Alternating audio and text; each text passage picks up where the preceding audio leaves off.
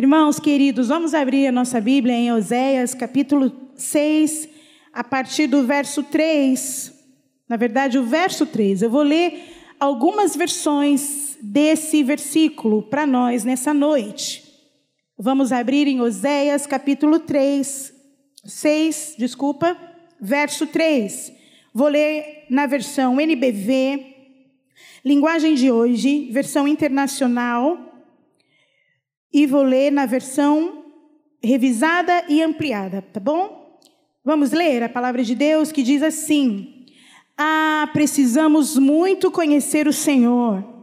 Vamos nos esforçar para conhecê-lo, e ele nos responderá tão certo quanto a manhã que vem depois da noite ou a chuva que chega com a primavera e rega a terra. Versão linguagem de hoje. Vamos nos dedicar mais e mais ao Senhor, tão certo como nasce o sol, e Ele virá nos ajudar, virá tão certamente como vêm as chuvas da primavera que regam a terra. Versão internacional. Conheçamos o Senhor, esforcemo-nos por conhecê-lo tão Esforcemos-nos para conhecê-lo. Tão certo como nasce o sol, ele aparecerá, virá para nós como chuvas de inverno, como as chuvas de primavera que regam a terra. Versão revisada e ampliada. Conheçamos e prossigamos em conhecer ao Senhor como a alva. A sua vinda é certa e ele descerá sobre nós como chuva, como chuva serôdia que rega a terra. Senhor, eis a tua palavra, fala conosco nessa noite. Não o que queremos ouvir, mas aquilo que precisamos ouvir. Eu sou totalmente dependente de ti, Espírito Santo. Em mim não há conhecimento, mas em ti há todo o conhecimento. Então, Pai, destrava toda a distração, tira, Senhor, toda a mente distraída e que nessa noite possamos falar a corações e a uma terra fértil para que possamos sair daqui dando frutos e que frutos e que esses frutos eles possam permanecer. Oramos assim em nome de Jesus. Amém. Essa palavra quem disse foi o povo de Israel.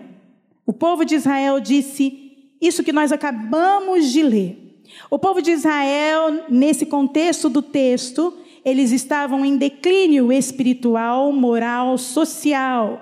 O povo, mais uma vez, estava adorando a um outro Deus, que não o nosso Deus, o Deus de Israel. Eles estavam adorando a Baal, estavam fazendo cultos a deuses que não eram o Deus que havia sido escolhido para reger aquela nação. Constantemente o povo de Israel vivia assim. E Deus levanta então Oséias, um profeta que foi levantado para avisar o povo que o castigo viria, que a correção viria, mas também Oséias foi levantado por Deus para dizer que a salvação também viria. Oséias iria anunciar tanto a salvação como o castigo de Deus. E a Bíblia diz que Oséias, cujo nome também é Josué, e cuja tradução também é Jesus, que significa salvação. E esse profeta recebe uma ordem da parte de Deus: vai e pega uma mulher de prostituição e se case com ela, porque eu quero que você mostre ao povo a infidelidade do povo a mim. E eu quero que você sinta o que eu estou sentindo, a infidelidade. Deus diz para Oséias: vai lá, pega uma prostituta e se case com ela, porque eu quero mostrar a infidelidade do povo. O livro de Oséias, ele tem alguns temas muito lindos e maravilhosos. Esse livro ele fala de graça, ele fala de amor, ele fala de perdão, ele fala de misericórdia, ele fala de longanimidade. Deus é um Deus longânimo, tardio em se irar. Esse é o contexto e esse é o livro de Oséias. Deus é amor. Deus não tem amor. Deus é amor. Faz parte da essência de Deus, do caráter de Deus, dos atributos de Deus. Deus não é como eu e você, que se pisar na bola, a gente vai parar de amar a pessoa. Deus, ele é amor. Deus não nos ama porque eu canto bonitinho, ou porque eu falo em alguns lugares, ou porque eu dou o meu dízimo, ou porque eu dou a minha oferta, ou porque eu venho entregar um copo de água aqui para quem está pregando ou cantando. Não. Deus me ama porque Ele é amor. A gente não merece. Nós não fazemos essa troca. A gente, na verdade, faz isso com as pessoas, né? Eu vou te amar porque você me dá algo em troca. Mas se você não me der algo em troca, eu paro de te amar. É assim que a gente faz. Mas Deus não é como nós. Ele nos ama e ponto, porque essa é a essência de Deus. Oséias, então, toma uma prostituta e aí existem alguns pensamentos diferentes. Existem aqueles que acham que foi literal, que Oséias de fato pegou uma mulher de prostituição e se casou com ela. Existe alguns pensadores que acham que ela se tornou prostituta depois, foi infiel depois, e existe também o pensamento de que ela havia uma predisposição para ser infiel. O fato, sendo um ou outro ou outro, é que Oséias vai e pega uma mulher infiel e se casa com ela. E tem três filhos com essa mulher. E os nomes são bem interessantes porque os nomes informam aquilo que ia acontecer e o sentimento do coração de Deus para aquele povo. O primeiro filho de Oséias o nome daquela criança, daquele menino, o, o seu significado é Deus espalha. O castigo para aquela nação seria Deus iria espalhar aquele povo. E o nome faz menção daquilo que aquela nação iria receber. O segundo filho de Oséias, as duas filhas, de Oséias depois, ou eram filhos talvez da prostituição, filhos de outros casamentos, de outros relacionamentos, melhor dizendo, não amada e não meu povo. Três nomes fortes, não é? Não meu povo, não amada e Deus espalha. E numa tentativa de talvez convencer a Deus para não colocar o castigo, o povo então faz essa declaração que a gente acabou de ler. Ah, precisamos conhecer mais o Senhor. Precisamos conhecê-lo, precisamos buscá-lo mais. Mas a Bíblia diz que essa declaração do povo era uma declaração fingida. Era uma declaração falsa. Era uma declaração mentirosa. E como você sabe disso, Jussara? A palavra de Deus diz isso no verso 4. Deus diz ao povo: o amor de vocês é como fumaça. Não é um amor sólido, não é um amor verdadeiro, não é um amor de verdade. E aí, o que, que tem a ver essa palavra com o tema que vocês escolheram para esse ano? Prioridades. Eu achei bem interessante. Prioridades. E eu quero falar sobre prioridades. A base nesse texto que nós lemos. E algumas semanas atrás, eu tenho um tio que tem a mesma idade que eu. Nós fomos criados como irmãos praticamente, né? Minha mãe ficou grávida de mim com 16 anos e minha avó, hoje que tem 83, estava grávida também desse meu tio. Eu nasci em setembro e logo depois ele nasceu. E era interessante porque a gente brincava quando era criança de cultinho, né? Eu nasci num lar cristão, então a gente ia para um quarto lá e aí eu ficava no louvor. Olha só, quando tinha seis, sete anos, oito anos, e a gente vem de igreja pentecostal, e esse meu tio, ele era o pastor. E hoje ele é pastor da igreja presbiteriana, lá em Campinas. E como Deus vê o nosso coração, né, gente? Mesmo a gente com aquela coisa meio infantil, mas Deus sabia que existia um desejo no meu coração de cantar para Ele, o meu tio de falar de Jesus. E as coisas foram tomando forma e hoje nós estamos, ele está lá pregando na igreja dele, hoje eu estou aqui ministrando. Deus faz assim. E ele escreveu uma frase essa semana na sua, na sua rede social, na página do seu Facebook, que falou meu coração, e a frase é a seguinte: O nosso tempo de lazer, de trabalho, de redes sociais, de descanso, eles permanecem blindados, intocáveis. Vou repetir essa frase.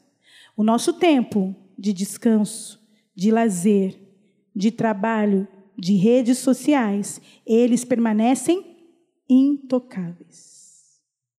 Enquanto o nosso tempo de devoção à palavra de Deus está completamente vulnerável, tocável.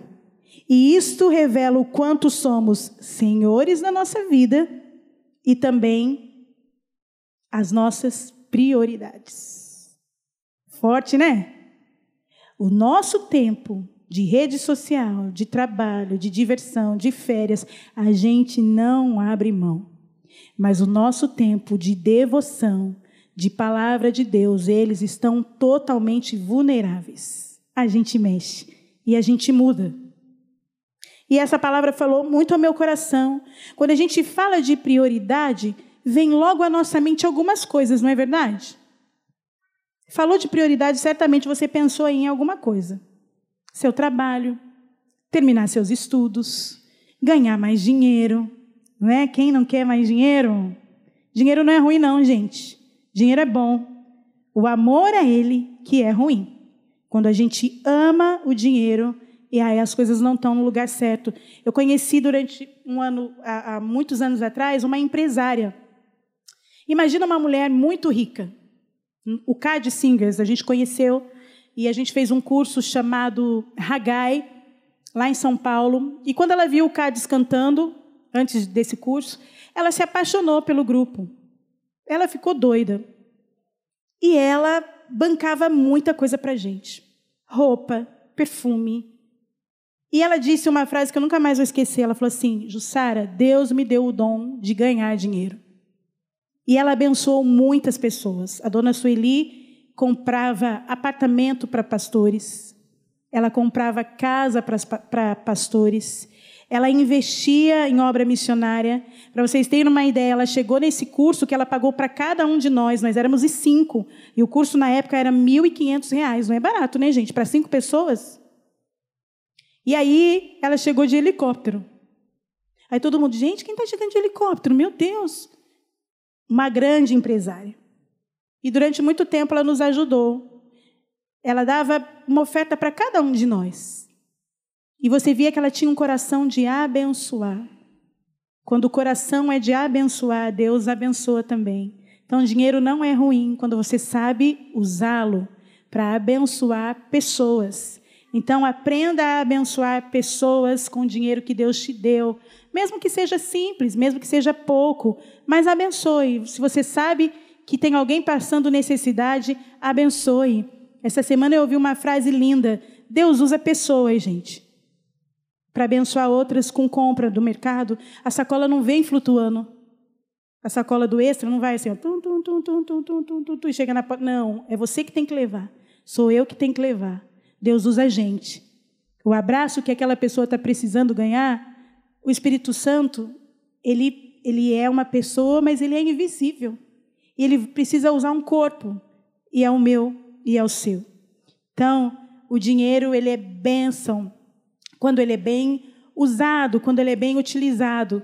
E talvez você esteja pensando aí em outras prioridades, como criar seus filhos, como educar uma criança, como fazer para que o seu filho adolescente venha para a igreja. Eu não sei qual é a sua prioridade, mas eu queria falar de uma prioridade eu queria falar de uma prioridade muito importante,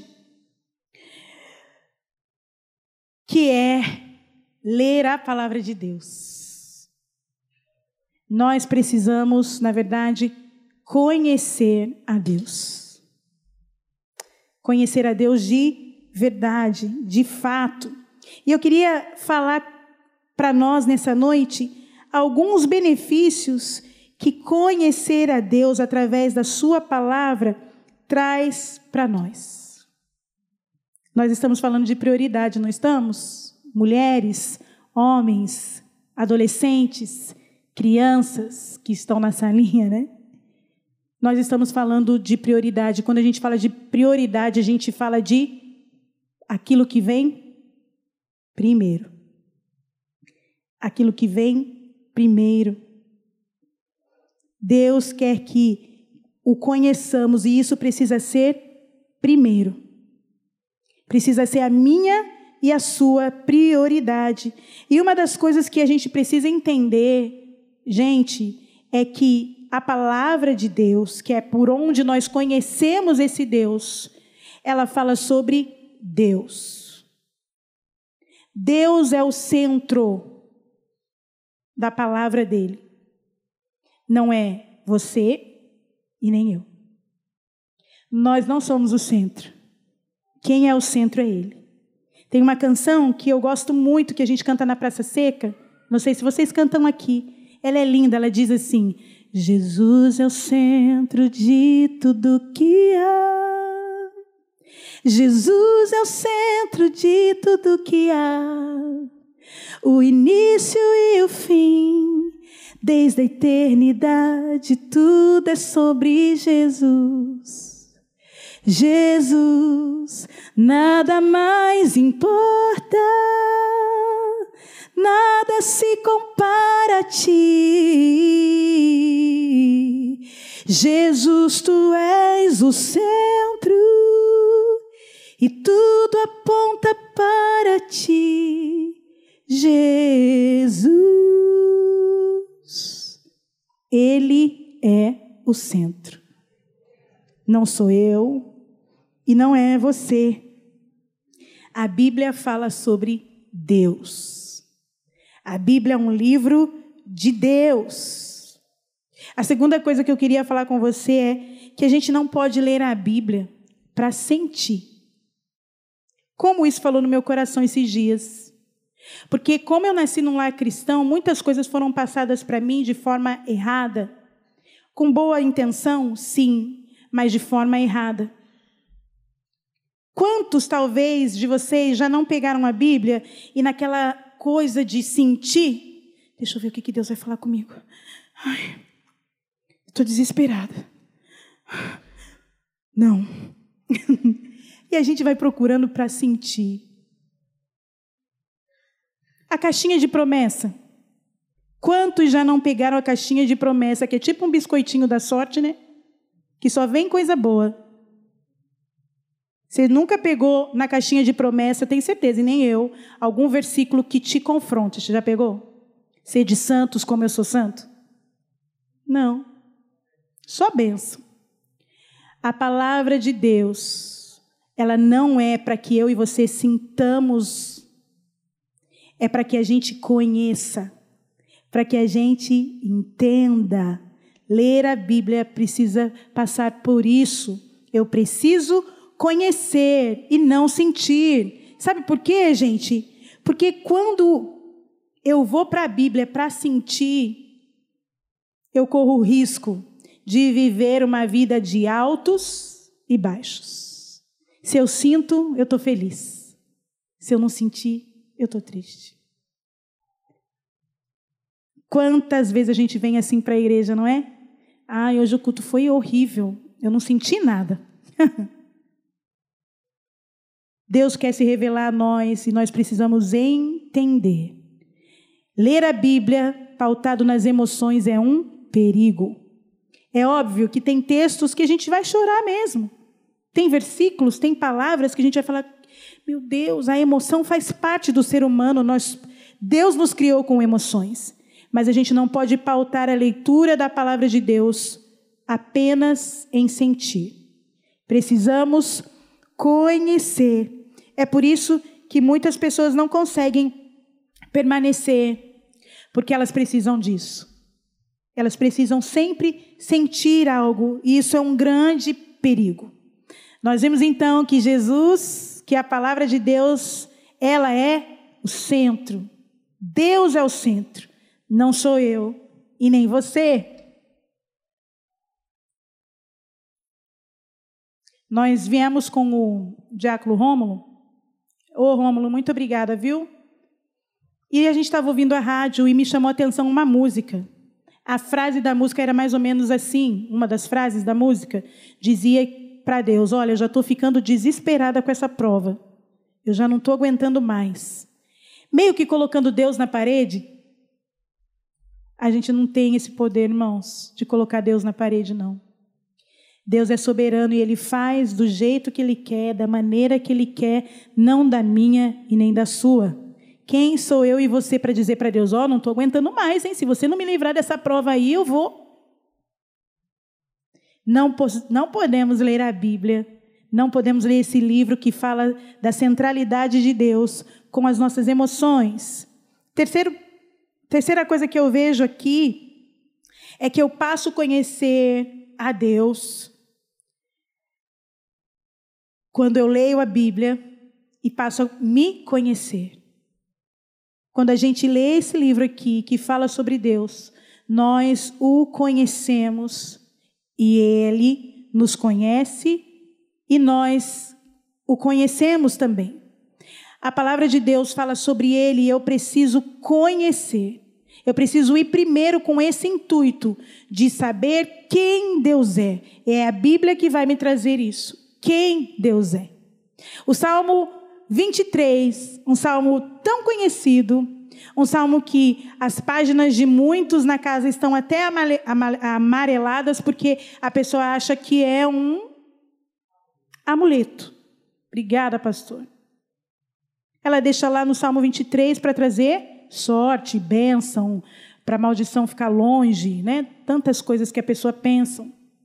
Mas se a gente ler o primeiro versículo, o Senhor é o meu pastor. Está falando de quem, gente? De quem Deus é. O Senhor é o meu pastor. E seguida vem que nós somos suas ovelhas. Fala de quem Deus é e de quem eu sou. Ele é pastor. Se ele é pastor, é ele que guia, se ele é pastor, é ele quem cuida. Se ele é pastor, é ele que protege. Se ele é pastor, é ele que orienta. Se ele é pastor, é ele quem conduz. Não sou eu. Eu sou ovelha. E ovelha é o quê? Dependente. A gente precisa começar a ler a Bíblia com essa visão. Deus é o centro. Eu conheço a Deus. É por isso que quem conhece a Deus, quando vem um momento de dor, de aflição, como a nossa querida pastora Ludmila Feber passou, permanece firme, porque conhece a Deus. Quando você e eu não conhecemos a Deus, o dia mal vem e a gente vai ser levado pelas nossas emoções. Por isso que é perigoso ler a Bíblia para a gente precisa ter isso em mente. Eu passo a conhecer a Deus e é isso que Ele deseja de nós. Ele é o centro. Então, nós vimos que a Bíblia é um livro que fala de Deus. Eu não posso ler a Bíblia para sentir. Eu preciso entender e conhecer a Deus. É o desejo que Ele tem de nós, e conhecendo a Deus, eu me conheço. Lembra de Isaías? Conhecendo a Deus, eu me conheço. Lembra de Isaías? Quando ele entra, quem? A santidade de. O que, gente? Tem gente aí? Ele contempla a santidade de Deus. E ele percebe quem Deus é, Deus Santo. E depois ele reconhece quem ele é, pecador. Nós precisamos ter a leitura da Bíblia por essa ótica. E o quarto ponto, quando eu conheço a Deus, quando eu leio essa palavra, eu passo a amá-lo. Eu só posso amar alguém, de fato, quando eu conheço. Eu conheço o Márcio. Eu sei quem o Márcio é. Eu amo o Márcio, porque eu conheço o Márcio. Porque a gente dorme na mesma cama, porque a gente come junto, porque a gente se alegra junto, a gente se entristece junto. Eu sei que o Márcio gosta, o que ele não gosta, ele sabe o que eu gosto, o que eu não gosto, o que ele não gosta. Eu conheço. Eu, como cantora, não, é difícil eu ler a palavra de Deus e não fazer referência a algumas canções. A Bíblia diz em João, né, que aquele que tem os meus mandamentos e esse é o que me ama. Esse é o que me ama. Pensa aí. Você ama a Deus? Você serve? Eu queria que você pensasse mesmo. Como eu posso amar? João 14, 21 diz isso. Como eu posso amar alguém que eu não conheço? Como eu posso fazer declarações de amor para alguém que eu não conheço? É por isso que nos falta palavras. É por isso que a gente não tem o que dizer, porque a gente não conhece. E a gente não conhecendo, fica difícil amar. A gente está muito mal acostumado, irmãos. Eu, a gente vai em muitas igrejas, eu e o Márcio, e a gente está acostumado, mal acostumado com, mais uma vez, essa questão do sentir. Se tem língua estranhas, o culto foi bom. Se tem um corinho mais de fogo, foi maravilhoso, o céu desceu. Mas Deus quer que a gente pense. A Bíblia diz que a gente precisa fazer um culto racional para poder desfrutar daquilo que Deus tem para nós. Eu falo isso porque eu cresci num lar pentecostal, muito pentecostal, muito, muito. Eu era mais estranha, porque eu não conseguia, às vezes, entrar naquele mover. Nada contra, porque, como eu falei, eu cresci nesse ambiente. Mas Deus quer que nós o conheçamos aqui também, ó. Para que você desfrute daquilo que Ele tem para a sua vida. Você está pensando aí se você ama a Deus? Se eu amo a Deus? Você está pensando aí se você conhece a Deus? Conhecer a Deus leva-nos a um outro nível nível profundo. Hoje na EBD, eu dei aula também de manhã, na classe de casais, e eu me lembrei de uma canção que a gente cantava quando era criança, na escolinha da classe dominical, que dizia: Leia a Bíblia e faça oração, faça oração, faça oração. Leia a Bíblia e faça oração, se quiser crescer. Se quiser crescer, se quiser crescer, quem não ora e a Bíblia não lê, diminuirá. É uma verdade, né? Como é que a gente vai crescer se a gente não come, se a gente não se alimenta e se a gente não conhece?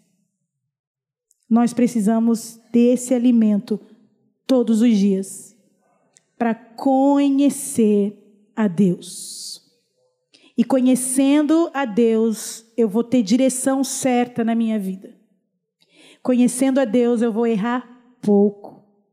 E aí eu queria caminhar já para o final. E eu queria que você abrisse a sua Bíblia em Lucas capítulo 10, verso 38 a 41. Lucas capítulo 10, verso 38 ao 41.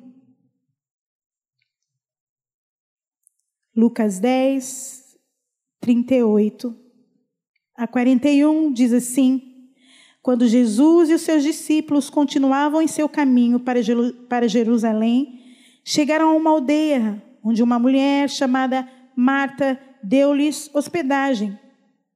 Maria, a irmã dela, sentou-se aos pés de Jesus, ouvindo o que ele tinha para falar. Porém, Marta se preocupava com todo o serviço. Então, ela veio a Jesus e disse: Senhor, não lhe parece injusto que minha irmã fique sentada aqui enquanto eu faço todo o trabalho? Diga-lhe que venha me ajudar. Mais uma vez, a gente querendo falar para Deus o que ele tem que fazer. Mas o Senhor respondeu: Marta, Marta, você se encontra tão preocupada com todos esses serviços caseiros. Há realmente apenas uma coisa necessária com que devemos nos preocupar. E Maria descobriu o que é. E ninguém poderá tirar dela. Maria descobriu o que é, e ninguém poderá tirar dela. Sabe o que eu vejo aqui?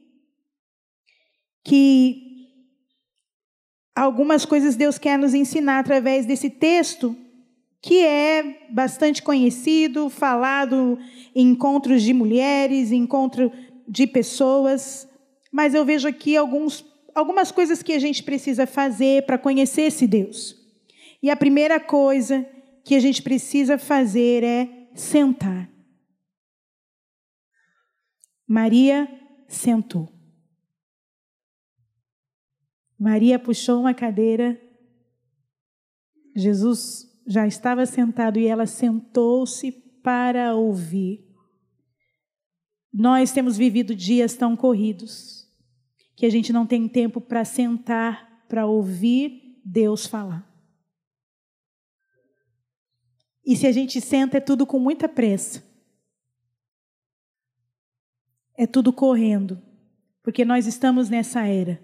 Nós estamos nesse tempo de tudo correndo. Mas Maria sentou-se e eu acredito que ela não teve pressa.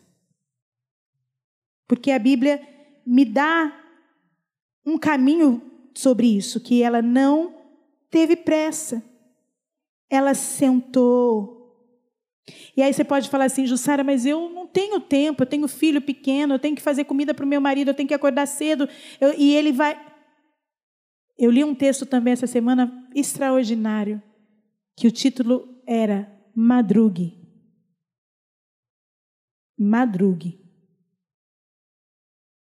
Se você precisa acordar seis horas, mas você quer ter um tempo de assentar com Deus, acorda cinco. Madrugue, se discipline. Nós somos pessoas indisciplinadas. A gente não gosta de disciplina. Mas para ir num nível mais profundo, como a gente canta, como a gente canta aqui, eu preciso me disciplinar. A gente está vendo aí o atletismo, pessoas que passam anos, anos se preparando por uma competição que vai durar minutos. Alguns conseguem chegar no prêmio, alguns conseguem a vitória, e outros que prepararam, que chegaram, mas que conseguiram chegar só em quarto lugar, oitavo lugar, mas eles estão felizes porque eles conseguiram continuar suas disciplinas. Quer conhecer mais a Deus, Jussara? Madrugue. Quer conhecer mais a Deus? Tenha disciplina. Quer ter Deus como prioridade? Tem que acordar cedo se precisar. Quer saber quem é Deus? Sente-se com Ele. Maria também ouviu com atenção. A gente precisa se envolver com essa palavra. A gente precisa mergulhar. A gente precisa cavar. A gente precisa buscar. Quando você quer algo precioso e muito importante, você não corre atrás? Você não vai até você conseguir? É esse objetivo aqui que Deus quer que eu e você tenhamos. Cave, procure, mergulhe, não canse. Maria se aprofundou. Outra canção linda da pastora Ludmila Feber. Alta madrugada eu já estou deitado, mas continua a dormir. É assim? Ouço Deus me chamar, sua voz suave é como um sussurro. Ouço Deus me chamar, meu coração se aperta, eu ando tão cansado tenho trabalhado tanto, Meu coração se aperta ao ouvi-lo me chamando, me chamando, me chamando, me chamando, me chamando. Eu vou. Já tô indo ao teu encontro, Senhor. Vou correndo ao teu encontro, nem que seja para ficarmos em silêncio a sós, nem que seja simplesmente pelo prazer de ouvir tua voz. Ouvir a voz de Deus é aqui, ó. Você quer ser uma mulher não que roda, que pula, que bate o pé, que fala, ei! Isso é um pouco fácil. Mas você quer ser de verdade uma mulher sábia dentro da sua casa? Você quer ser de verdade uma mulher inteligente, não tola, não boba? Pelo prazer de ouvir tua voz, conhecer a Deus, você vai conhecer quem você é e o que Ele quer que a gente faça. Esse livro de Oséias me confrontou com relação ao amor. Ele me confrontou com relação a amar a Amanda. Que não é minha filha de verdade. E Deus disse isso para mim: você precisa amar Amanda. Amanda veio pronta para a gente. Amanda veio com suas questões para mim e para o Márcio. Eu preciso amar Amanda. Porque Deus me mostrou isso em Oséias.